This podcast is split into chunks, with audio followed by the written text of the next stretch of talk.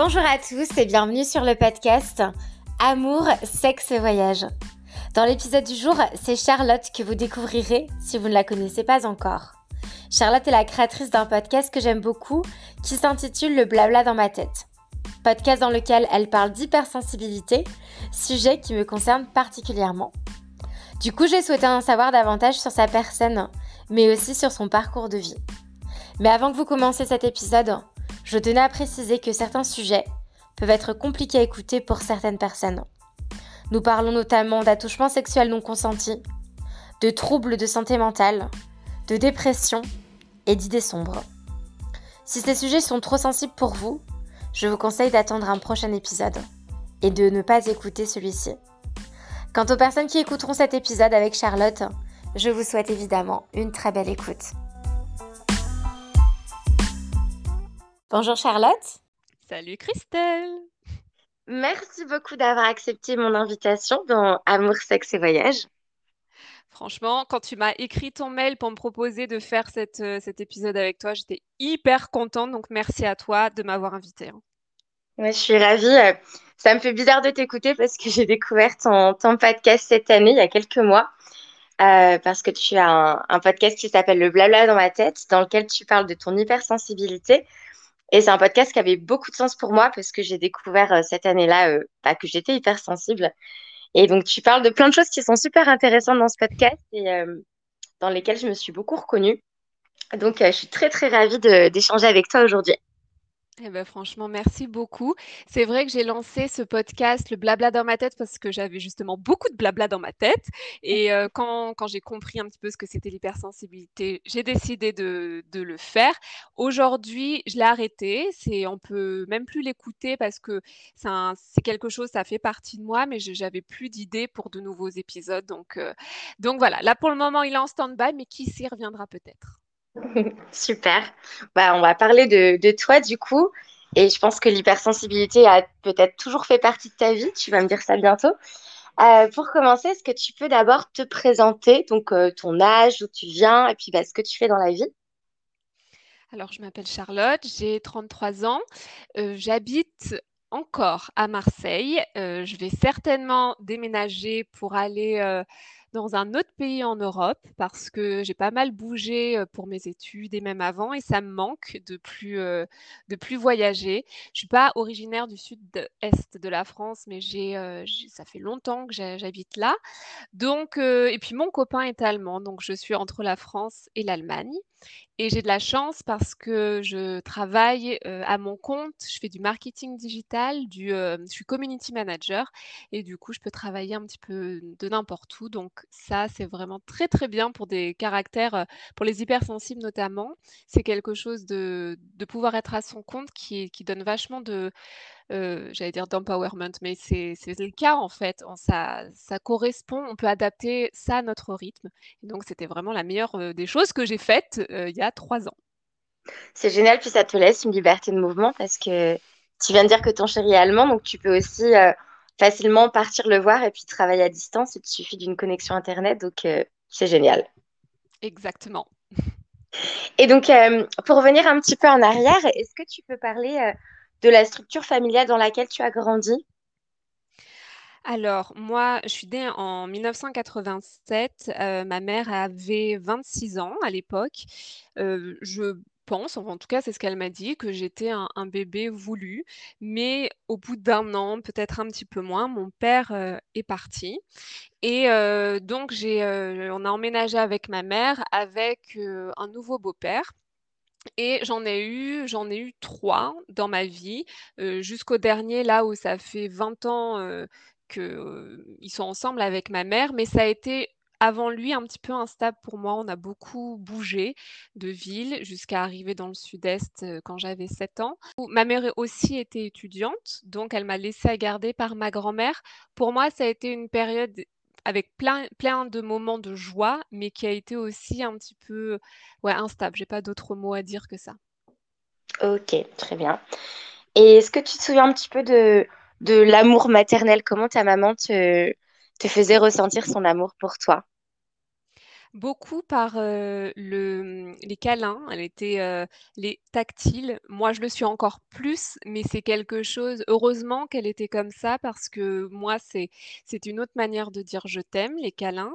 Donc ça, ça m'a fait beaucoup de bien, et après je pense que plus je grandissais, c'était par la fierté quand elle parlait de moi, mais c'était rigolo parce que c'était jamais directement, heu, à moi. Elle le disait aux autres qu'elle était fière de moi. Donc j'ai appris à décoder son langage, mais plus jeune, je pense que c'était les gestes affectueux. D'accord. Et avec ton papa, quel lien tu avais? Mon père, quand, heu, il est parti, ensuite, heu, quand ma mère s'est mise avec, cette, mon autre beau-père, ça a été une relation très, toxique entre 2. Heu, ils avaient un très fort caractère tous les 2 et cet homme a expulsé mon père, heu, de ma vie. Il m'aimait, heu, mon beau-père, enfin cet homme avec qui ma mère était, le nouveau et il m'a même, comment dire? Reconnu alors que mon père ne l'avait pas fait. Donc, il voulait jouer un rôle dans ma vie. Donc mon père, je l'ai revu quand j'avais 20 ans. Ça a été franchement, horrible parce qu'il s'est même pas excusé, d'être parti, même si c'était pas vraiment son choix. Mais bon bref, c'était encore moins le mien Mmh, et donc c'est c'est une relation qui est quasi inexistante et je me rends compte que j'ai encore de la colère contre lui. Donc c'est pas génial et après avec mes autres beaux-pères, j'ai plus de lien, seulement avec celui avec qui ma mère est là depuis 20 ans. D'accord, OK. Donc c'est finalement, tu penses peut-être lui, finalement, ta figure paternelle? Oui, je pense, heureusement surtout qu'il est arrivé dans ma vie pour me montrer que les hommes n'étaient pas des gens qui fuyaient, n'étaient pas que des gens qui étaient un petit peu synonymes de danger parce que jusque-là, c'est ce que ça a été pour moi. Après, il est arrivé quand, j'avais 13 ans, donc c'était l'adolescence et c'était je sais qu'on va en parler après, donc je ne spoile rien, mais je je, mmh, je pense que ça aurait été «encore mieux» entre guillemets s'il était arrivé plus tôt lors de ma construction, mais mieux vaut tard que jamais et maintenant, heu, il m'a adoptée, donc heu, ça prouve quand même son amour pour moi et je le considère vraiment enfin, je l'aime vraiment, ce qui pour moi était un pas énorme parce que je je pensais que j'aimerais plus aucun «papa» entre guillemets, donc Mmh, heu, ça veut dire beaucoup. bien sûr. Alors du coup, comme tu l'as dit, on va bientôt parler de l'adolescence. Heu, juste avant, j'aimerais savoir, du coup, est-ce que tu penses que enfin, c'est vrai que c'est comme tu disais, les premières années de ta vie, ça a été un petit peu instable au niveau du fait que, voilà, il y avait, heu, du coup des hommes qui se succédaient dans la vie de ta maman. Est-ce que tu penses que ça a un petit peu affecté la petite fille que tu étais?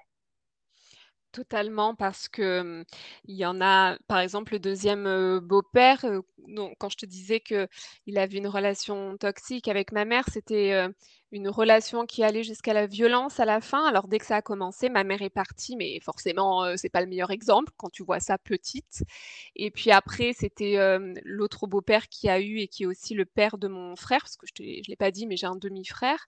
Hem, il était très manipulateur, il il se servait des gens et cetera donc totalement. C'est ma vision de l'homme a été vraiment ultra négative jusqu'à très peu. Et quelle était ta personnalité quand tu étais petite? Est-ce que tu te souviens de quelle personnalité tu avais? Alors, j'ai beaucoup de souvenirs de quand j'étais petite.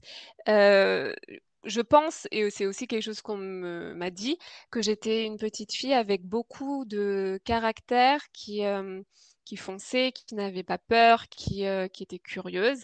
Ça s'est un petit peu amenuit quand ma mère s'est mise avec ce deuxième beau-père parce que quand, heu, la première ou jusqu'à mes 2 ans, je crois, heu, ma mère donc comme je te le disais, était étudiante. Elle me laissait à garder à ma grand-mère qui me donnait tout. En gros, je faisais des caprices, j'avais ce que je voulais et cet homme, avec qui ma mère s'est mise ensuite, il a justement, coupé court à tout ça, mais d'une manière assez, tranchante par rapport à ce que j'avais connu jusque-là et assez dure, trop dure pour moi et ça m'a un petit peu cassée dans mon élan de j'ai envie d'explorer, j'ai envie, j'ai envie de tout connaître, j'ai mon caractère. Non, ça m'a vraiment coupée au point que j'avais peur de lui et et je devais, il le disait souvent, être parfaite et c'est quelque chose qui me suit encore aujourd'hui. Donc c'est fou l'impact que ça a, les mots d'adulte sur un enfant et à quel point on intègre les choses, heu, encore adultes.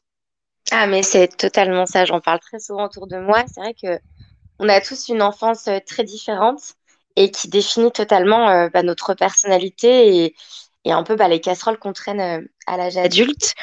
Et du coup, après la période de l'adolescence, en soi, c'est pas une période très facile pour n'importe qui. Comment ça s'est passé pour toi?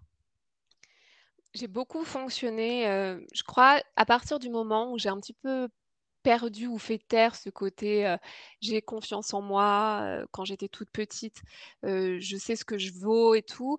J'ai beaucoup fonctionné par imitation des autres, par l'envie, par la jalousie et pour moi, la, mmh, l'adolescence, c'était vraiment rythmé par j'enviais attention, ce que je vais dire, c'est un peu plouc, mais j'enviais genre toutes les personnes qui étaient un peu populaires. Alors c'est pas plouc parce que je regrette pas d'avoir été comme ça, mais il y avait pas de fond derrière. Je voulais juste être, connue et aimée.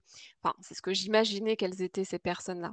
En fait, je crois que j'avais envie d'avoir une, une personnalité et c'est ce que je leur attribuais à ces filles-là parce que je me sentais très transparente. Donc j'ai pas fait de crise d'adolescence à proprement parler parce que justement mon caractère, il était je pense qu'il y a très peu de monde qui se souvient de moi en classe, par exemple, parce que j'étais vraiment je parlais pas beaucoup, heu, j'étais un peu timide, je je faisais pas de vagues, mais heu, dans tous les sens du terme. Après par contre, dès que je me sentais en sécurité avec des amis, mais c'était rare, là, j'avais confiance en moi. Mais c'était toujours lié à l'affection que m'on mont qu'on me montrait. Il fallait qu'on me le montre, qu'on me le prouve et si je percevais, ça c'est l'hypersensibilité, la moindre chose, le moindre changement de comportement en face, parce qu'on est très sensible à ça tu dois le savoir, c'était très difficile pour moi de continuer à être moi-même. Il fallait que que je sois toujours sûre que l'autre en face m'acceptait telle que j'étais donc l'adolescence, ça a été vraiment j'envie les autres, j'ai envie d'être les autres parce que moi je suis pas assez telle que je suis. Ouais, donc tu étais totalement à la quête de toi-même et t'enviais un petit peu, euh, bah, comme tu disais, les gens un petit peu populaires, euh, parce que euh, pour toi, c'était la représentation des personnes qui s'affirmaient, qui savaient qui elles étaient, etc. Et à ce moment-là, c'est aussi une période un peu compliquée, l'adolescence pour la puberté. Est-ce que tu étais préparée au changement de ton corps? Est-ce que ta maman t'avait parlé que ton corps allait changer? Et quel était ton rapport au corps à cette période de ta vie? Alors, je pense pas qu'avec ma mère, on ait eu de discussion à proprement parler sur, heu, le corps. Par contre, j'ai toujours été très libre de lui poser toutes mes questions, donc ça a jamais été, je crois, hein, le une honte de poser des questions, mais je n'en ai jamais posé, donc peut-être qu'au fond, heu, j'en avais enfin, j'avais un peu honte. Mon corps, je dirais que, mmh, il était inexistant. J'y faisais pas du tout attention, je enfin, l'aimais pas, je le trouvais, trop en plus, enfin, je sais pas quel âge toi tu as Christelle, mais moi à 33 ans, les idoles de mes adolescence, début du lycée et cetera, c'est Kate Moss. Donc, la meuf, elle pesait 45 kilogrammes pour 1m70. Moi, c'était pas Kim Kardashian de maintenant, hein. C'était il fallait être squelettique pour, hem, pour rentrer dans les codes de la beauté, heu, des standards de beauté de l'époque et moi, c'est ce que je voulais à tout prix parce que j'avais l'impression que c'était comme ça que je pourrais être acceptée des autres et donc m'accepter moi-même, ce qui ne fonctionne jamais dans ce sens-là. Maintenant, j'ai compris, pas ça doit pas venir de l'extérieur, mais de l'intérieur. Donc mon corps, beh, je l'aimais pas, je le trouvais toujours trop gros alors que je sais que j'étais pas grosse, je sais que j'étais juste, bien, normale, en pas bien, c'est pas un, mieux ou moins bien, mais c'est juste Mmh. que voilà, j'étais pas en surpoids et mmh, mais je je le détestais. Je me souviens que, mmh, enfin, je détestais ce corps, mais j'avais pas l'impression que c'était le mien. C'était assez étrange et je me souviens qu'une fois, quand j'avais 17 ans avec, avec mon copain, là aussi je sais qu'on va en parler de mon premier copain, je ne spoil pas trop.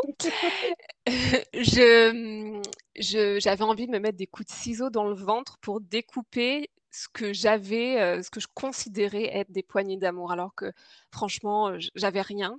Mais comme j'étais pas Kate Moss, ben, j'avais vraiment envie de me faire du mal. Je l'ai jamais fait, mais ça m'a j'avais envie en fait, c'était quelque chose mon mental me disait ça donc mon corps, ça a été une relation assez étrange jusqu'à, il y a peu de temps et ça reste encore assez difficile. Ok, ouais, donc ça a été une période qui était très, très, très douloureuse pour toi, j'imagine, parce que t'étais, t'étais dur avec toi-même.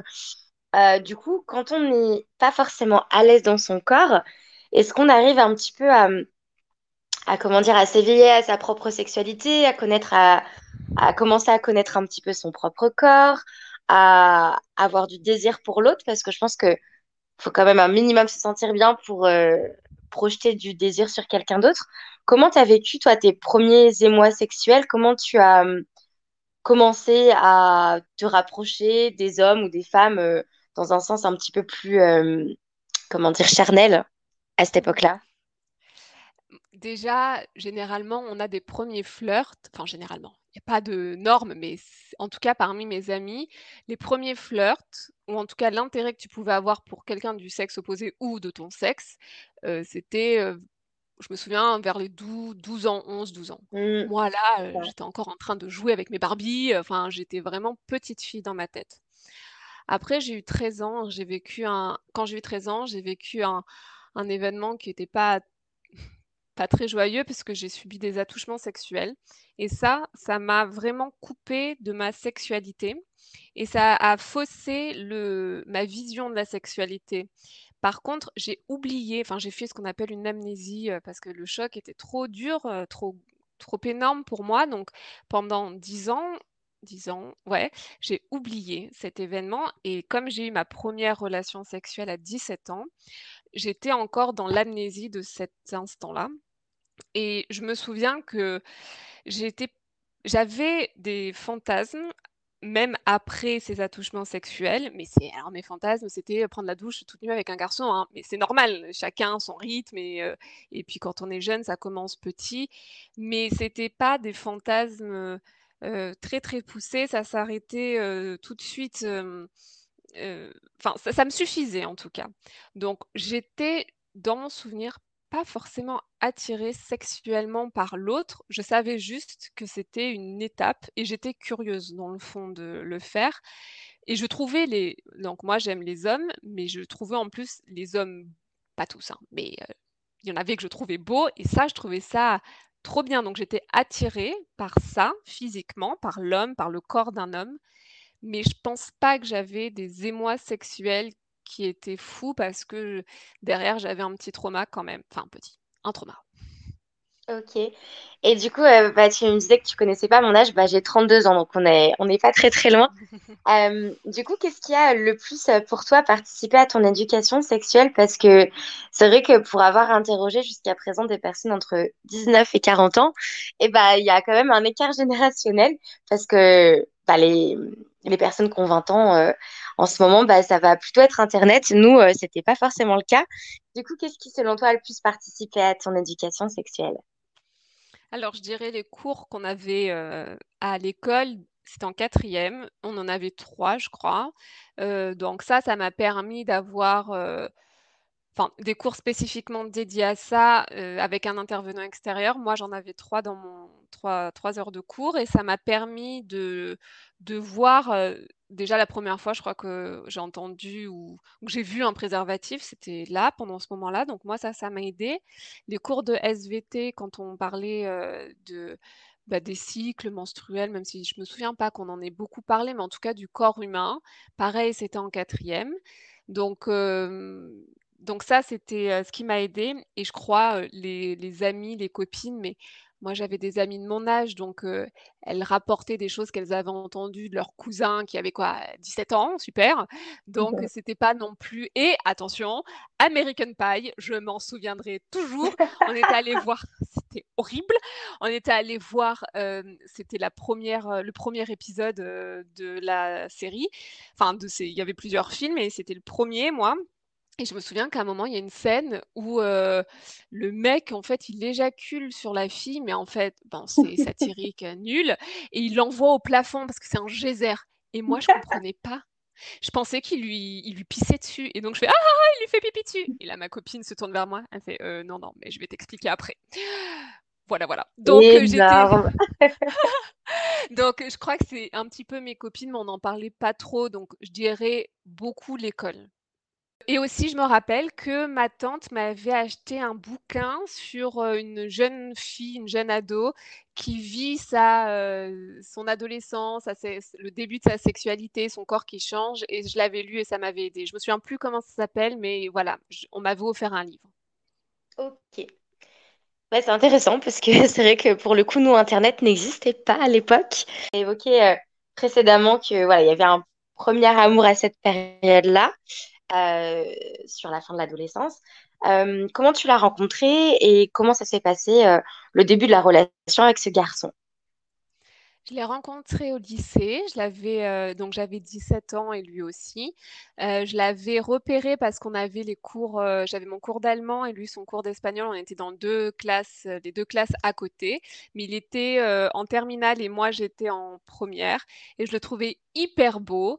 Et j'étais à l'internat à cette époque. Et à l'internat, c'était un petit internat. Et il y avait une des filles qui était dans sa classe. Et du coup, je ne sais pas d'où m'est venu ce courage de l'espace. Mais je lui ai demandé si elle pouvait aller le voir et lui demander euh, si, euh, en gros, il m'aimait bien. Et ça a été oui. Et du coup, on s'est mis ensemble comme ça. Mais c'était mon premier copain. Je n'avais jamais eu de copain avant lui. Donc, c'est le premier garçon, ne serait-ce que tu as embrassé? Alors, avant, quand j'ai j'ai eu quoi J'avais 9 ans, on m'a forcé à embrasser un garçon, donc c'était pas une, une expérience géniale, hein, c'était pas mon choix. Donc je dirais que lui, c'était le premier que j'ai embrassé de mon plein gré. Et d'ailleurs, c'était très marrant là aussi, parce que j'avais jamais embrassé quelqu'un. Et du coup, il se tourne vers moi, pour... il me dit On s'embrasse? Et moi, je regarde et je lui ai fait un smack. Et il était là Ah, d'accord, Oh là là. Mais bon, maintenant j'en rigole. J'étais en fait, je savais pas quoi. Et quand on sait pas, ben, on fait ce qu'on connaît. Et moi, je connaissais que les smacks, donc voilà. Trop mignon. et du coup, euh, combien de temps cette relation a duré? Elle a duré six ans. Ok, six ans. Oui, donc euh, un long moment. Donc c'est avec lui que tu as exploré ta sexualité avec consentement pour le coup? Exactement. Ok. Et comment s'est passée votre première fois? Est-ce que tu as un souvenir de, cette première fois? Est-ce que c'était sa première fois pour lui aussi? Oui, c'était sa première fois pour lui aussi. Je me souviens qu'on en parlait. Je me suis jamais sentie poussée, forcée par lui. Mais par contre, j'avais euh, donc avant on a fait des préliminaires, mais moi je m'étais jamais touchée en fait. J'avais jamais exploré mon corps avec mes mains, ça me dégoûtait. C'est donc j'avais une méthode pour me masturber que j'avais trouvée quand j'étais petite en fait et que je continue à faire, mais ça n'impliquait ça m'impliquait pas les mains, juste de se frotter. Donc, j'avais, je savais pas exactement ce que je faisais. Et donc là, être à deux et le laisser me toucher mon corps, bon, bah, c'était quelque chose de très euh, stressant pour moi. Je me souviens que ça me faisait très, très, très, très mal au début, même quand il me, touchait dans la vulve ou à l'intérieur du vagin, c'était horrible. Et la première fois où on l'a fait, c'était un matin. Franchement, euh, c'était vraiment pas un souvenir impérissable. Je m'en souviens parce que c'était la première fois, mais j'ai pas du tout eu de plaisir et euh, je j'étais juste trop fière de l'avoir fait et je me souviens que dans ma tête, j'ai eu l'impression d'avoir vraiment passé un cap et euh, je l'ai ressenti comme si ça y est, j'étais un petit peu plus adulte. Donc mentalement, par contre, ça a changé quelque chose pour moi. Ok, donc c'était vraiment une étape qui était importante pour toi. Totalement. Ok. Et donc, euh, ben, tu es resté six ans avec ce garçon. Tu as quand même toi-même fait le premier pas en quelque sorte. Eh euh, comment cette histoire d'amour a pris fin?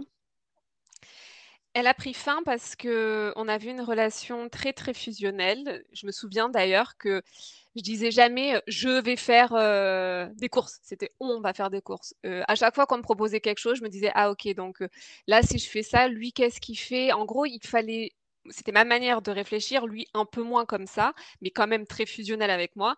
Et je crois qu'au bout d'un moment, j'ai eu, j'ai ressenti le besoin de, c'est quoi le mot, m'émanciper. Et euh, mais c'était très très dur à accepter parce qu'une part de moi l'aimait toujours, mais une part de moi la le rejetait parce que parce qu'elle voulait grandir. Et j'ai, on a mis un an avant de se séparer vraiment parce que c'était trop, c'était vraiment dur. Et, et ça s'est passé la première année de mon école de commerce. Donc voilà, c'était franchement pas du tout le meilleur moment de ma vie, mais, mais je pense que tu, enfin, tu vas peut-être me demander comment ça s'est passé. Mais c'est vrai qu'au final, vous êtes, vous êtes restés ensemble, du coup, si mes calculs sont bons, de 17 à 23 ans. Donc, c'est une période de vie où tu évolues beaucoup parce que tu es, adolescent et tu, rentres vraiment dans le monde adulte et il y a pas mal d'étapes qui se passent à ce moment-là. Donc, euh, c'est vrai qu'entre se rendre compte qu'on prend des chemins de vie différents ou alors qu'on s'oublie dans la fusion et se, séparer, c'est quand même euh, une grosse étape, c'est difficile. Donc, euh, j'imagine de ce que tu viens de dire que c'est toi qui as pris la décision. comment, comment ça s'est passé et quelles conséquences ça a eu sur toi? Parce que un deuil amoureux, c'est jamais très facile. Euh, bah, il y a tout un processus quand même pour, euh, pour faire le deuil de la relation. Comment tu as vécu cette période-là, toi? Oui, c'était moi qui étais à l'initiative de cette rupture. Euh, c'était, je pense, l'un des moments les plus durs de ma vie parce que je ne comprenais pas pourquoi je ressentais ce besoin à l'intérieur de moi quand je dois prendre une décision qui est assez difficile, je ressens quelque chose physiquement. Là aussi, je pense que ça vient de l'hypersensibilité. Tout le monde ne fonctionne pas comme ça, mais en tout cas, si on s'écoute, on peut ressentir des choses assez fortes. Et moi, ça s'exprime par le corps. Et quand je sais qu'il y a quelque chose avec lequel je suis plus en accord, ça me fait comme un courant d'air froid dans mon corps. Et, là, ça me le faisait de plus en plus, de plus en plus. Mais je comprenais pas. J'étais là, mais qu'est-ce que c'est que ce truc et tout. Et quand j'étais avec lui, c'était plus aussi fluide qu'avant. Donc au bout d'un moment, je me suis rendu compte que dès que j'imaginais ne plus être avec lui, j'avais un poids qui se soulevait, j'avais l'impression de me réaligner avec moi-même, mais ma tête n'était pas d'accord parce que c'était quelqu'un de fabuleux, de très très gentil avec moi, et ma tête me disait mais Charlotte, qu'est-ce que tu fais, n'importe quoi, donc une fois que j'ai eu pris cette décision, j'ai mis un an avant de, que ça s'équilibre un petit peu entre ma tête et mon corps. Et après, par contre, je me suis mise tout de suite avec quelqu'un d'autre qui était son opposé, qui était quelqu'un euh, euh, limite pervers narcissique, qui n'était pas du tout gentil avec moi, qui me trompait dans tous les coins. Et le combo de tout ça, de la rupture avec mon précédent copain, de la perte de repères parce que pendant six ans, tu avec quelqu'un, c'est ton premier amour, tu te construis avec cette personne, tout d'un coup, il n'y a plus rien, il y a pire, il y a un mec qui s'en fout de toi. Moi, je suis tombée presque en dépression et mmh, je me souviens que le lendemain, en fait, n'existait pas, le futur n'existait pas. Et je me disais, mais Charlotte, souviens-toi de ce sentiment parce que c'est pas normal, c'était pas tout le temps comme ça, mais souviens-toi à quel point, enfin, ce que tu as ressenti. Et c'était vraiment, je pouvais pas anticiper ma vie à plus de trois heures en avance. Après, ça n'existait pas. Et j'étais très très mal, mais heureusement, c'est aussi l'année où j'ai rencontré une amie la plus proche de moi encore aujourd'hui. Et elle m'a vraiment aidé à me sauver la vie parce que plusieurs fois j'ai pensé au suicide. Je l'ai dit à ma mère et là elle a été très très présente pour moi aussi parce que je ne savais plus qui j'étais. J'avais perdu tous mes repères. Alors ça, du coup, tu... Alors je pense qu'il y a beaucoup de paramètres qui rentrent là-dedans. Je pense qu'il y a aussi peut-être ton, ton enfance, la construction que, que tu as eue du coup dans l'enfance, tout ça, ton hypersensibilité. Et est-ce que tu dirais que il y a aussi la séparation avec ce garçon euh, et se rajoute à ça cette nouvelle rencontre qui était un petit peu toxique, voire même très toxique, j'ai l'impression. C'était le combo de tout ça? Ouais, c'était le combo de tout ça, c'était la désillusion aussi. Euh, j'ai souvent vécu, ça c'est souvent un trait des hypersensibles aussi, euh, euh, naïvement. Alors moi, je trouve pas que ce soit naïf. Je, pars juste du principe que les gens sont bons, en fait. Et mmh. encore plus, tu, à mon avis, tu connais, encore plus quand tu es jeune, parce que quand tu n'as pas vécu de, malheur en amour, tu te dis, et puis j'étais avec quelqu'un, comme je le disais, qui était hyper gentil, tu te dis pas que quelqu'un peut être méchant, tu te dis pas que quelqu'un peut te mentir, tu, ne vois pas l'intérêt en fait, tu dis, bah quitte-moi, je sais pas, bah, bah, je sais pas, enfin, ça sert à rien. Et là, de m'apercevoir de tout ça, mais je l'ai appris après, donc, je savais, je ressentais que cette nouvelle personne n'était pas bonne pour moi. Mais je crois que vraiment, ce qui m'a fait perdre pied, c'était le détachement de cette relation fusionnelle parce que vraiment, je n'employais jamais le pronom je auparavant. Là, j'ai commencé à exister, mais un peu comme un enfant qui se détache de sa mère, c'est hyper dur, c'est hyper violent. Et là, moi, je l'ai ressenti comme ça. Je, pense que cette dépression que j'ai eue, elle est vraiment liée à cette relation, à la perte de cette relation, et que juste ce nouveau mec que j'avais en a rajouté un peu une couche, mais en même temps, il m'a permis, il, m'a vraiment aidé parce qu'il m'a permis de me concentrer sur autre chose. J'étais plus tout le temps à penser à mon ex, à parce que j'avais j'avais lui qui me c'était pas forcément bien, hein, mais il a aussi eu un rôle à jouer qui n'était pas forcément négatif. Du coup, est-ce que c'est à ce moment-là que tu as pris conscience de ton hypersensibilité?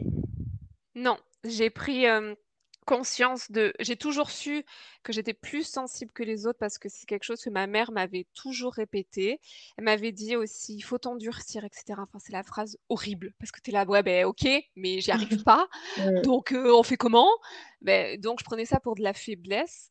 Mais mon hypersensibilité, je l'ai vraiment reconnue il y a deux ans ouais, il y a deux ans, quand mon ex-copain, quand j'ai quitté mon ex-copain et qu'il il m'a écrit quelques semaines ou mois après notre rupture en me disant Charlotte, je viens de lire un livre sur l'hypersensibilité. Moi, je disais tout le temps que j'étais hypersensible, mais c'était comme je ne je savais pas ce que c'était. Je pensais juste que c'était très sensible. Le préfixe qu'on mettait avant, pour moi, voulait juste dire plus sensible que les autres, mais c'est Bien sûr. Donc, je lui avais déjà dit que j'étais comme ça. Et il me dit, mais j'ai lu un livre sur l'hypersensibilité, tu aurais dû me dire en fait ce que c'était vraiment et je pense que notre relation aurait mieux marché. Et moi j'étais, ah mais de quoi il parle? Je suis juste très sensible. Et, là, j'ai commencé à regarder, à lire plein de trucs et je me suis dit, ah mais l'hypersensibilité c'est ça et ça, mais ah ouais, donc je suis pas bizarre en fait. C'est Et si je ressens ça, mais ah ok. Et c'est comme ça que j'ai compris il y a deux, deux trois ans. Euh, que, enfin deux ans, je sais plus, euh, que j'étais hypersensible. Ok. Donc au final, tu as créé ton podcast euh, début 2020, donc pas si longtemps euh, après avoir découvert ton hypersensibilité.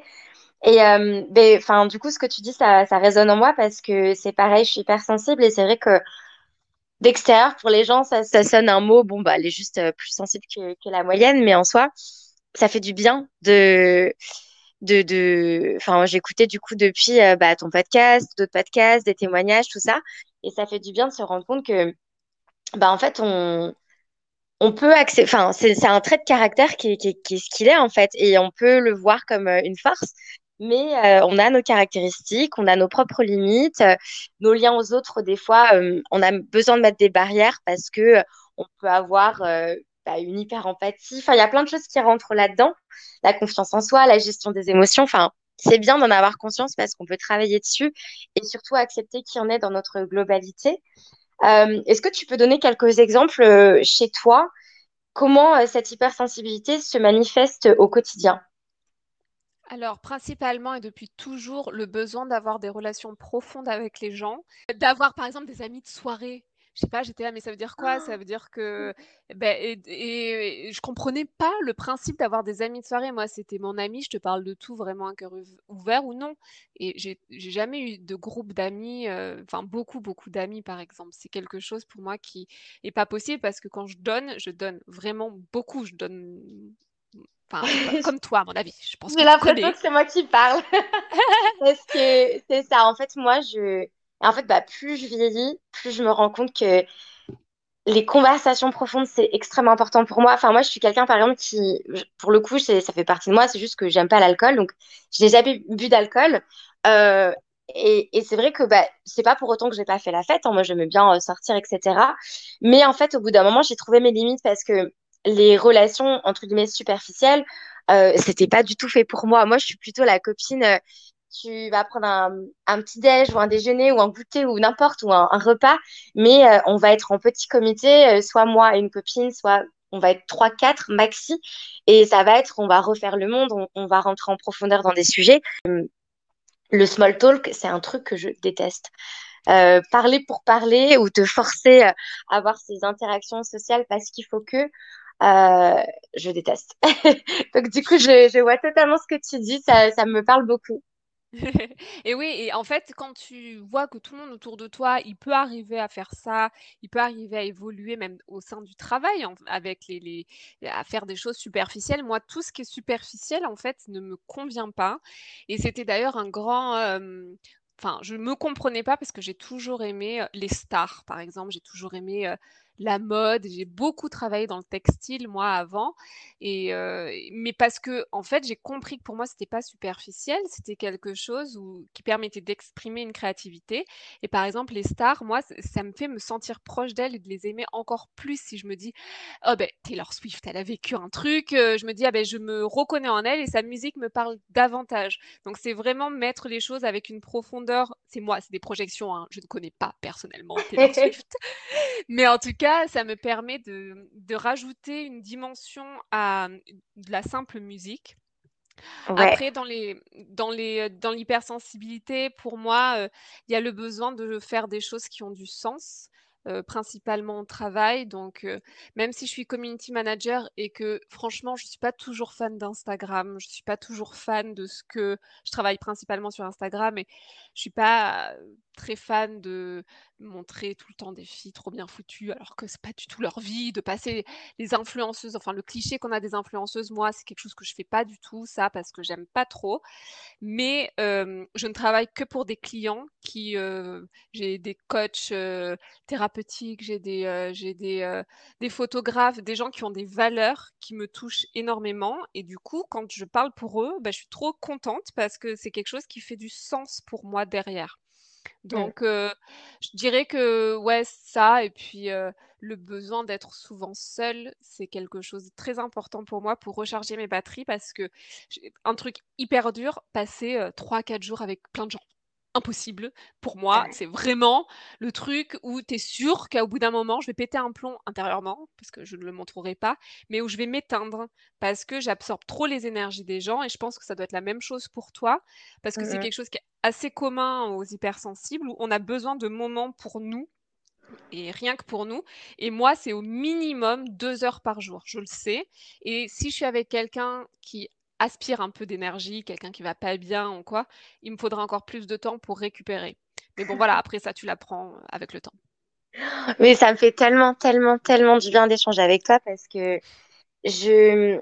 Donc, euh, bah, pour te situer, moi j'habite à Queenstown en Nouvelle-Zélande, donc c'est une ville très festive où il y a beaucoup de backpackers qui sont de passage, tout ça. Et, euh, et du coup, c'est une ville où les gens font la fête, euh, enfin voilà quoi. Et, et par, par rapport à, par exemple, mes collègues de travail qui sont vraiment dans ce mood, bon, déjà, ils sont plus jeunes que moi, mais euh, ils sont beaucoup dans la fête, tout ça. Euh, moi, j'ai besoin, bah, comme tu disais, de conversations avec du sens. Donc, à une soirée pour euh, parler de banalité, moi, ça me ressemble pas. Enfin, ça va me fatiguer. En fait, ça va me prendre de l'énergie inutilement. Et à partir du moment où on comprend que notre énergie, c'est quelque chose de défini. Et donc, il faut l'utiliser à bon escient.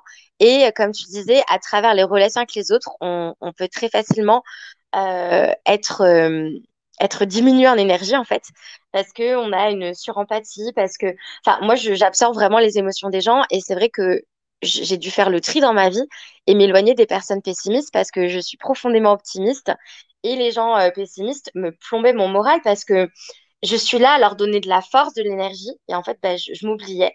Et je pense qu'en fait, euh, ça fait peut-être, ouais, un an, un ou deux ans que j'ai commencé à, réaliser que j'étais bien plus sensible que les autres. Euh, je suis aussi très sensible au bruit et à la lumière. Je ne sais pas si c'est pareil pour toi, mais euh, tout ce qui va être environnement, voilà, être parler avec des gens dans un bar, avec de la lumière, de la musique, c'est juste pas agréable pour moi. Et, euh, et d'avoir mis des mots sur, sur ça, de voir que je suis pas la seule hypersensible, qu'il y a, je crois, 20% des personnes qui ont cette caractéristique-là, et eh ben ça permet de se protéger. Et pareil, j'ai besoin de temps seul.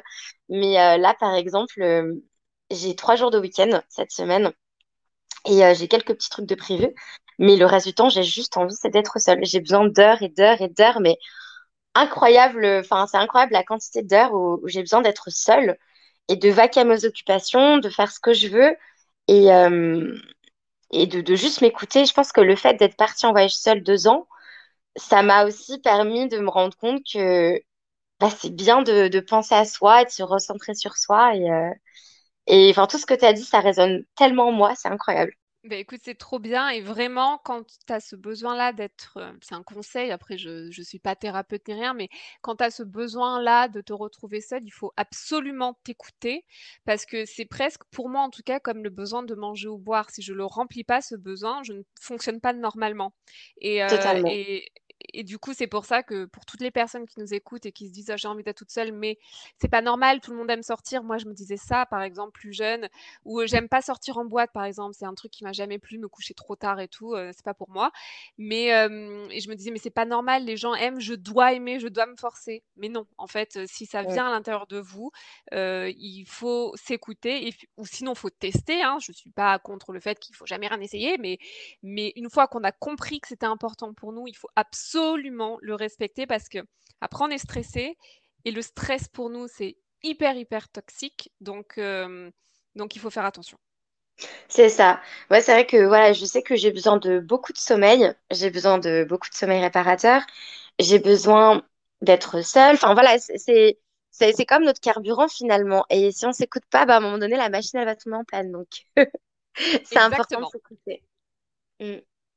Et, euh, et, du coup, juste pour en revenir à ce que tu as dit précédemment, tu parlais des, des chansons. Euh, je pense que tu es comme moi, tu es bien plus sensible aux paroles d'une chanson qu'au rythme.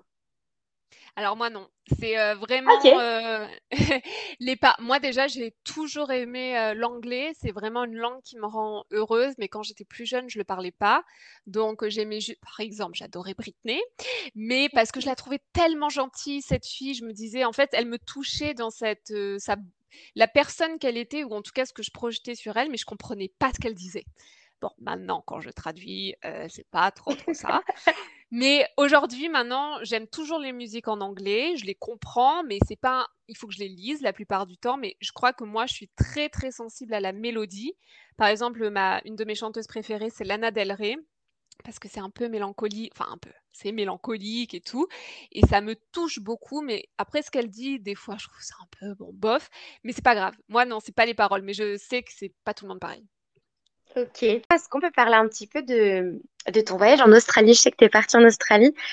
Est-ce que tu penses que l'hypersensibilité, c'est une force euh, quand on voyage? Parce que euh, on va aller à la rencontre euh, bah, justement de rencontres très fortes, ou alors on va être émerveillé par un paysage là où quelqu'un va trouver ça beau, mais sans plus. Est-ce que tu penses que l'hypersensibilité, à travers le voyage, est un plus? Alors, je dirais oui pour exactement ce que tu viens de dire, s'émerveiller. On peut s'émerveiller tous les jours pour le, coucher de soleil exactement du même endroit, mais c'est trop bien. Moi, je kiffe ce... Parce que, en fait, c'est, je ressens ça comme de l'amour à chaque fois qu'on s'envoie à nous-mêmes, euh, enfin, de la planète vers nous. Bref, je trouve ça trop bien.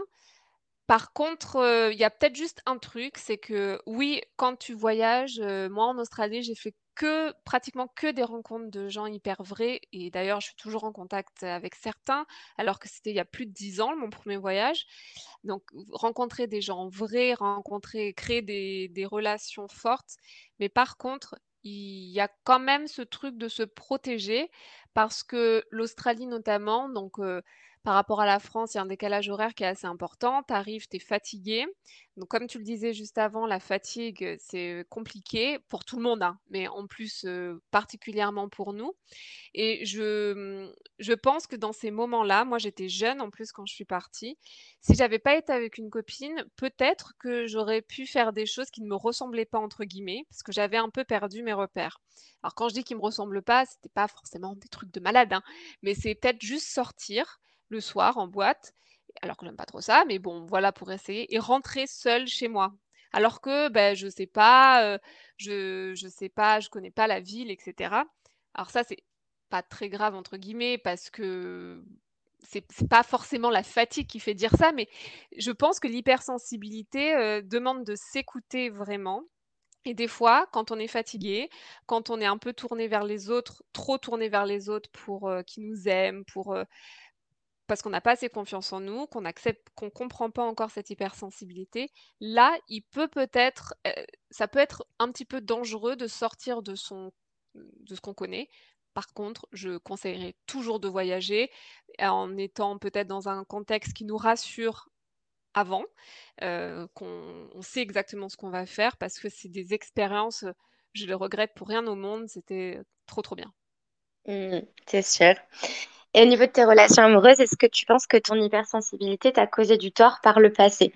Là, on va parler de ta relation actuelle euh, juste après, mais par le passé, donc euh, après cette relation de six ans, donc tu as ce garçon euh, toxique qui rentre dans ta vie, par la suite, est-ce que tu as eu des copains avec qui cette hypersensibilité t'a posé un petit peu de, problèmes? Alors, ben justement, en fait, c'est plutôt l'absence de copains qui m'a posé un problème parce qu'une fois que j'ai quitté, moi j'ai toujours quitté mes copains. Alors là aussi, je me disais, euh, il y a peut-être un truc qui va pas trop, c'est que je quittais avant qu'on me quitte. J'avais vraiment cette peur de l'abandon, de pas être aimé, de pas être assez. Et dès que je pas prévoir, mais dès que j'anticipais que j'allais pas pouvoir répondre entre guillemets aux besoins de l'autre, je quittais ou presque je me posais un petit peu comme un objet, en fait, ce qui n'était pas forcément ça. Et, du coup, cette hypersensibilité, à un moment, comme je l'ai dit, après ma première relation, donc pendant un an, j'étais vraiment dépressive. En parallèle, j'avais cette relation toxique.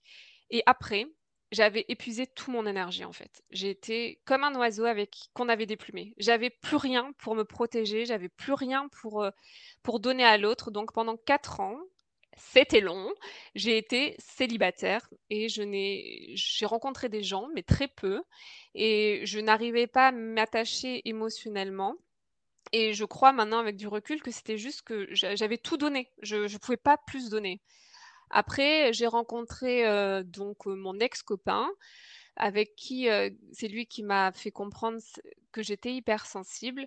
Et là, ce qui s'est passé, c'est que je n'arrivais plus à. Mmh, ça, c'est quelque chose qui a été assez important dans ma vie, c'est que je ne savais pas quels étaient mes besoins. Je mélangeais mes besoins avec ceux de l'autre. J'en arrivais du coup à m'éloigner de la personne que j'étais. Et c'est ce qui s'est passé dans ma dernière relation. Et j'ai quitté ce garçon quand ce qui devenait ne me plaisait pas et que ça a été trop loin dans la différence en fait. Et que quand j'ai compris non mais en fait moi je veux pas ça. Mais ça j'ai mis un peu ça a duré un an mais j'ai mis plusieurs mois avant de me rendre compte que que je me noyais dans, dans lui. Et ça je pense que mon hypersensibilité mon empathie en fait elle a fait que j'ai mélangé un petit peu lui moi ce qu'il veut. Et donc ouais elle m'a joué des tours à ce moment-là. Mmh. mais c'est ouais c'est intéressant ce que tu viens de dire parce que moi, je sais que dans toutes mes relations amoureuses, dans celle dans laquelle je suis en ce moment, par exemple, je tiens extrêmement fortement à mon individualité. Et je pense que c'est lié au fait que hum, je me suis peut-être par le passé un petit peu oubliée, pas forcément à travers les relations amoureuses, mais enfin voilà, je, je voulais toujours un peu contenter les autres, leur faire plaisir, euh, j'oubliais un peu mes propres besoins. Et donc du coup, euh, c'est peut-être la façon de réapproprier ma personne, c'est de vraiment euh, bah, mon individualité propre, euh, elle est plus importante que tout, quoi. En tout cas, bon, là, tu nous disais que tu avais un amoureux qui est tellement. J'aimerais bien que tu me parles de ce début d'histoire. Comment tu l'as rencontré? Je l'ai rencontré il y a huit ans, grâce, entre guillemets, à mon ex un peu toxique, là, ma deuxième relation. C'est que je, on faisait, on était tous les deux dans la même école de commerce, puis je, on le sent quand même quand il y a quelqu'un qui nous trompe et tout, et je savais que, je sais pas, enfin, je, sentais qu'il n'était pas forcément euh, hyper droit, ou en tout cas, euh, la tromperie n'était pas acceptée de mon côté. Hein. Et, et, je me suis dit, bon, moi j'ai envie de faire Erasmus, mais je veux partir pas loin de lui parce que je vais être capable de pouvoir revenir. Alors qu'à la base, je pouvais aller à New York, mais j'aurais trop voulu. Mais je me suis dit, non, je vais aller en Allemagne. L'Allemagne, c'est un de mes pays préférés. Donc à Munich, j'adore la Bavière. Et, et c'est là où j'ai rencontré mon copain actuel il y a huit ans. Après, il s'est passé sept ans pendant lesquels on s'est envoyé, je pense, en tout trois textos. Et pendant, juste avant le début du confinement, du premier confinement en mars 2020, il m'a écrit juste pour prendre de mes nouvelles, comme ça. Et il s'est trouvé qu'à ce moment-là, on était tous les deux célibataires, mais que on avait, et c'est là, qui, enfin, c'est où je pense que ça a très très bien marché, c'est que on n'avait pas d'attente l'un envers l'autre. On s'est pas écrit pour se dire euh, tiens, ce serait trop bien qu'on se mette ensemble, même si c'était mon crush de la vie. Que quand euh, j'étais vraiment en, en, Erasmus il y a 8 ans, je me disais non, mais lui, c'est vraiment, mais le mec, pour moi, il a tout ce que j'aime. Et, autant, alors de caractère, j'étais juste en groupe de travail avec lui. Donc, euh, quand on parlait d'un cas marketing Starbucks, c'est difficile de te faire une idée sur la personnalité, mais j'avais un hyper bon a priori sur lui. je trouvais que c'était une bonne personne, et était, enfin, magnifique. Et vraiment, à chaque fois que je pensais à au mec de mes rêves, je pensais à lui. Et là, quand il m'écrit, j'étais trop contente, mais je venais de me séparer de mon ex, donc j'étais pas forcément dans le mood vas-y, mets-toi avec quelqu'un. J'ai jamais été dans ce mood-là dans tous les cas. Et donc on s'est juste parlé et on a juste profité de, moments ensemble parce que ça nous faisait plaisir à tous les deux. Et de fil en aiguille, ben, on est venu à nous parler. Enfin, on à partir du moment où il m'a écrit, on s'est jamais pas écrit pendant un jour. Et, et c'était trop bien parce qu'il m'a accompagné vraiment pendant tout le confinement. On a, on a fait que parler parce qu'on ne pouvait pas se voir. Et ça a été un début de relation qui, pour moi, était magique parce que j'avais la liberté d'être qui j'étais. Parce que on avait, c'est bon, on était en confinement, ça restait lui, le mec que je badais trop, donc c'est bon, j'allais, jamais j'allais le voir pour de vrai et tout, donc j'étais juste moi et ça a fonctionné. Et donc au final, comment vous en êtes venu à vous voir? Est-ce qu'il est venu en France? Est-ce que tu es parti en Allemagne? Parce que c'est compliqué, c'était du coup post premier confinement, toute période de Covid. Comment ça s'est passé? Donc, il y a eu trois mois pendant lesquels euh, on n'a pas pu se voir. Bon, au début, on se parlait euh, en mode euh, pote. Il n'y avait pas de Ah, tu me plais, ah oui, mais toi aussi, tu m'as toujours plu. C'est arrivé au bout de deux mois, je pense. Mais les deux premiers mois, c'était vraiment juste, on, parlait de nos vies, etc. Et, et à un moment, je lui ai dit, mais tu sais que franchement, tu étais pour moi, tu restes vraiment le crush de mon année d'Erasmus et tout. Il me fait Oh, mais toi aussi Donc, forcément, ça crée des liens. et, après, on s'est dit Bon, ben, il faudrait qu'on se voit quand ça réouvre les frontières. Et c'est moi qui suis allée, on a tiré à pile ou face. C'est moi qui, qui suis allée à Munich la première fois. J'étais stressée comme jamais. J'ai cru que j'allais tomber dans les pommes avant de le revoir et tout. Tu parles avec quelqu'un pendant trois mois, après tu le vois en vrai, c'est un peu bizarre. Mais, mais voilà, et, c'est comme ça que ça s'est fait. Et j'étais vraiment agréablement surprise parce que moi, je pensais, quand on avait prévu ce premier voyage, que ben, on se voit trois jours, quoi, trois, quatre jours pour tester. Il m'a dit Ah, mais tu viens quoi 10, 10 jours, 15 jours? J'étais waouh, trop bien. donc, donc c'était une relation qui a très bien commencé. Très bien. Donc là, du coup, tu vas le voir en Allemagne. Visiblement, tu n'es pas déçu. ton crush est resté toujours aussi sexy, de ce que j'entends. comment se, se, passe cette relation physique, enfin, quand vous vous voyez?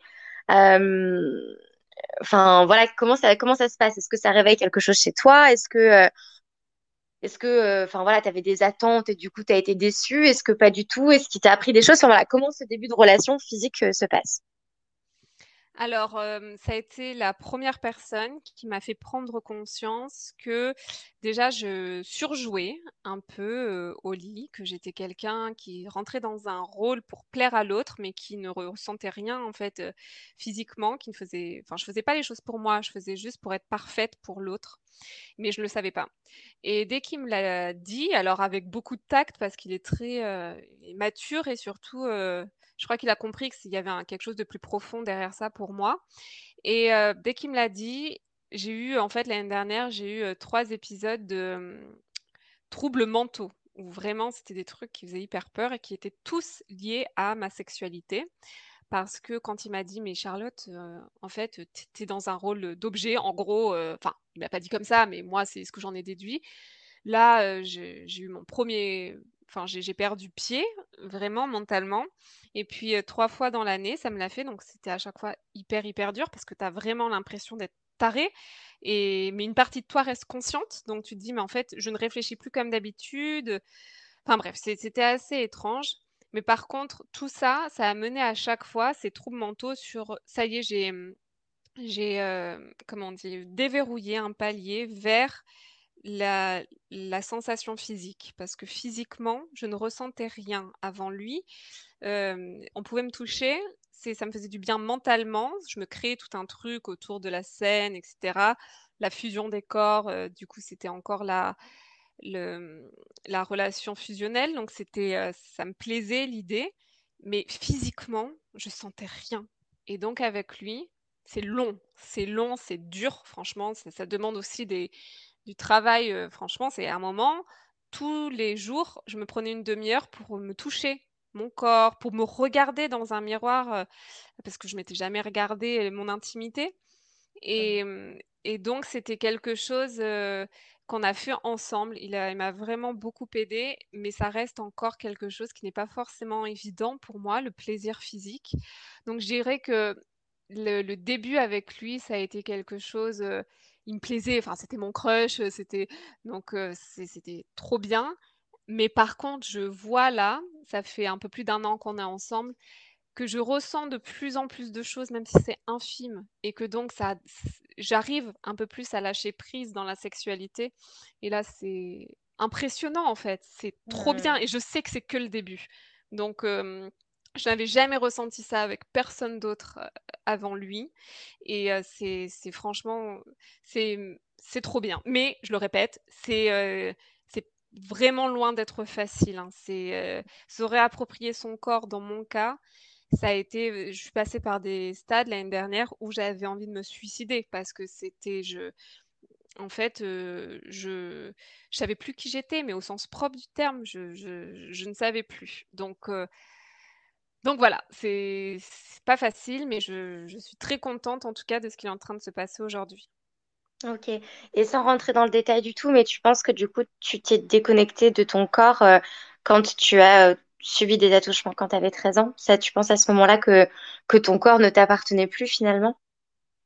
Oui, et puis c'est quelque chose que j'ai pas mal travaillé en, en thérapie aussi, c'est que tu fais une dissociation bien souvent quand tu es jeune, quand tu enfin quand tu es jeune ou pas, mais quand tu quand as un événement qui est traumatique comme ça, tu sors de ton corps mentalement parce que c'est trop compliqué pour ton cerveau de comprendre ce qu'il est en train de se passer. Donc moi je crois qu'en fait tout simplement, j'ai pas jusque là en tout cas et là je suis pas de nouveau dans mon corps hein, c'est juste que je me le réapproprie petit à petit. Mais parce que qui se passe aussi, c'est que ça fait peur de se réapproprier son corps parce que tu te dis, mais je peux encore être blessé, il peut encore se passer des trucs. Alors que là, ton corps, il est en mode protection. S'il ne sent rien, il peut rien lui arriver. C'est ce qu'il dit. Hein. Je ne dis pas que c'est exactement ça, mais il se dit, bah, si je sens rien physiquement, bah, il pourra plus m'arriver de mal. Mais si je retourne et que je me refamiliarise avec des sensations, ça veut dire que tu es vulnérable et donc c'est un danger. Et donc c'est un travail que je fais de rassurer mon corps, mais vraiment, parce qu'il m'a quand même fait un truc l'année dernière. Mais non, mais c'était gentil dans l'idée, mais c'est que à chaque fois que je voyais mon copain, je développais une infection urinaire pour que, mais comme ça, je pouvais plus avoir de relations sexuelles. C'est euh, incroyable. Le corps, c'est incroyable comme il peut parler. Euh. Ouais, c'est fou. Hein. Exactement, et mais enfin, je pense que tu en as déjà eu, tu sais à quel point ou en tout cas, tu imagines à quel point ça fait mal. C'est pas possible pendant 7 mmh jours, enfin ou un peu moins, mais tu ne peux rien faire. Puis tu es tout le temps dans la peur. Moi, en plus, elles sont fulgurantes, donc elles arrivent très vite. Elles sont paralysantes et donc mon corps, il avait établi cette protection en me disant: «Non, non, en fait, je sais là où tu as envie d'aller, moi je te dis que non» je leur ai écrit des lettres là, mes infections urinaires pour les rassurer. Enfin, j'ai fait plein de trucs, mais au début, euh, c'est, enfin, c'est, tu comprends pas en fait, et c'est avec du recul où tu dis ah ok, en fait, tu veux me protéger, mais t'inquiète, je suis assez grande maintenant pour me protéger toute seule, mais merci. Voilà. Mmh. Du coup là, je pense que voilà, tu apprends euh, à, te à, te reconnecter doucement mais sûrement à ton corps, et je pense que ton conjoint euh, actuel, ton chéri, vraiment est et là aussi pour, euh, pour t'aider. Je trouve ça, je trouve ça super. Euh, petite question. Euh, du coup, avec ton chéri, vous parlez anglais tous les deux? Oui. Est-ce que tu as, alors même si c'est une langue que tu parles très bien et depuis longtemps, est-ce que tu as l'impression d'être une personne différente quand tu t'exprimes en français et en anglais? Totalement. Mais je pense que tu dois ressentir la même chose. Euh, en anglais, je me sens. Ah, mais c'est dingue. J'ai habité un an à Londres quand j'avais 20 ans. Ça a été une expérience trop bien pour plein de différentes raisons, mais surtout parce que j'avais l'impression de renaître, de pouvoir décider de qui j'étais. Euh, parce que je, je sais pas, cette langue, ça, déjà, elle m'a toujours plu, mais à, Londres, c'était, euh, c'était parlant, mais surtout là, avec lui, moi en français, je je rends tout le temps les choses mignonnes, en fait. Je rajoute tout le temps des ou à tout. Enfin bref, c'est euh, avec les gens que je connais, hein, pas au travail. Mais euh, je, enfin presque enfantin, mais ça me convient, c'est très bien. Et en anglais, je le faisais un peu moins. Maintenant, c'est bon, je le fais, donc je sais que c'est dans ma nature d'être comme ça. Mais c'est, je me sens plus adulte, plus mature, plus en charge de ma propre vie, et c'est rigolo parce que j'avais demandé à ma psy et elle m'avait expliqué que c'était juste que les mots ont un background, ils ont un, comment on dit, un, historique en fait. Mmh Par exemple, quand on, emploie le mot, euh, je sais pas, police, ça peut, tu as plein d'images qui te viennent en, tête. Euh, en plus, moi, j'habite à Marseille, donc pas des images euh, qui sont forcément super. Enfin voilà, en anglais, la plupart du temps, ben t'en as pas parce que t'as pas vécu là-bas. C'est un mot nouveau et ça, c'est trop bien. Moi, j'ai eu l'impression d'arriver neuve et c'était c'était quelque chose qui m'a fait beaucoup de bien. D'accord, ok. Intéressant. Bah, en tout cas, euh, ça m'a beaucoup touché là, tout ce que tu viens de raconter. Donc là, j'ai compris que tu te faisais accompagner psychologiquement euh, et que tu as aussi quand même la bienveillance de ton entourage. Donc ça, c'est super. Comment tu te sens à l'heure actuelle? Je me sens hyper bien. Mais qui dit hyper bien ne veut pas dire tout va bien. Mais il y a quelque chose que je me répète très souvent, c'est que même si je vais pas bien, même si je perds un peu pied, ça m'est arrivé récemment, ou mentalement, j'ai l'impression que je vais pas arriver à, passer le cap de c'est bon, Charlotte, tu vas y arriver. Si, voilà, si, je me laisse un peu aller, je sais que tout est une phase et que ça va passer. Et que je me répète tout le temps, c'est pas la réalité. C'est là ce qui est en train de se passer. C'est pas le, ça sera pas tout le temps comme ça. C'est la réalité du moment, mais c'est pas ce qui pas la réalité de toujours. Et ça m'aide énormément à, du coup me déstresser et à me dire ok ça doit passer. Chacun a des phases. Chacun euh, voilà. Moi elles sont peut-être un petit peu plus difficiles pour moi à vivre mais c'est comme ça. Donc ça va bien. Et je suis trop curieuse de savoir ce que l'avenir euh, me réserve en fait euh, dans ma sexualité notamment et, et, là, en tout cas, bah, chaque petit pas que je fais, qui sont vraiment des grains de sable, hein, mais je suis trop, trop contente. Donc, ça va. Merci, Christelle. mais c'est vrai que la vie, c'est pas linéaire et c'est euh, et c'est important de se rendre compte que chaque petite réussite, c'est magnifique. Est-ce que tu as des, des projets à venir? Bah, justement, je, planchais sur un projet lié à la sexualité, mais en vrai, je ne sais pas du tout quelle forme ça pourrait prendre euh, là. Je me dis que si c'est pas fluide, c'est que c'est pas encore le bon moment. Peut-être que le moment là, c'est juste moi qui explore ma propre sexualité et on verra après. Mais ce qui est sûr, c'est que j'avais envie d'aider les femmes les hommes aussi en vrai, mais c'est juste que comme je suis une femme, bah, c'est plus facile d'aider les femmes, qui ont vécu des, justement des attouchements sexuels, des viols, enfin des, choses où leur sexualité a été un peu abîmée, à se réapproprier leur corps. Alors, je ne suis pas thérapeute, mais je voulais juste donner les choses concrètes, les exercices en fait que je fais et qui m'ont aidé moi. Mais bon, voilà, ça c'est encore, c'est quelque chose que j'aimerais faire, mais chaque chose en son temps, ça viendra si ça va venir un peu plus tard. Ok. Bah écoute, on va s'arrêter là, Charlotte. Euh, je te remercie vraiment infiniment d'avoir échangé avec moi euh, parce que tu t'es livrée sur des parties très intimes de ta vie. Et du coup, ça me fait vraiment plaisir que tu m'as accordé cette confiance-là. Et puis, euh, bah, au niveau de l'hypersensibilité, je me suis tellement reconnue dans ton podcast et dans ce que tu as partagé aujourd'hui dans l'épisode que vraiment, ça me, ça me touche beaucoup. Donc, merci beaucoup, beaucoup pour ta participation. Et je te souhaite vraiment de pouvoir prendre le contrôle euh, sur, euh, reprendre le contrôle sur ton corps, d'avoir ce lâcher prise et, euh, et voilà, je te souhaite plein, plein, plein de plaisir dans ta sexualité et d'épanouissement. Mais écoute, merci beaucoup, ça me touche beaucoup. Encore une fois, merci d'avoir pensé à moi pour cet épisode. J'ai euh, adoré l'enregistrer et si je me suis livrée comme ça, c'est parce qu'aussi tu as su créer euh, cette, ce, cocon en fait de sécurité. Donc merci vraiment à toi et je te souhaite plein de bonnes choses pour la suite de ton podcast.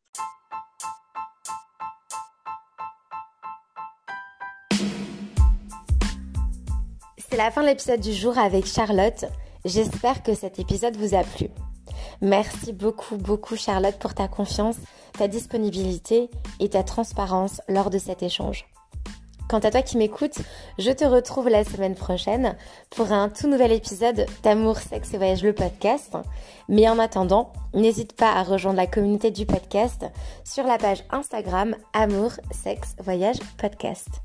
À très vite.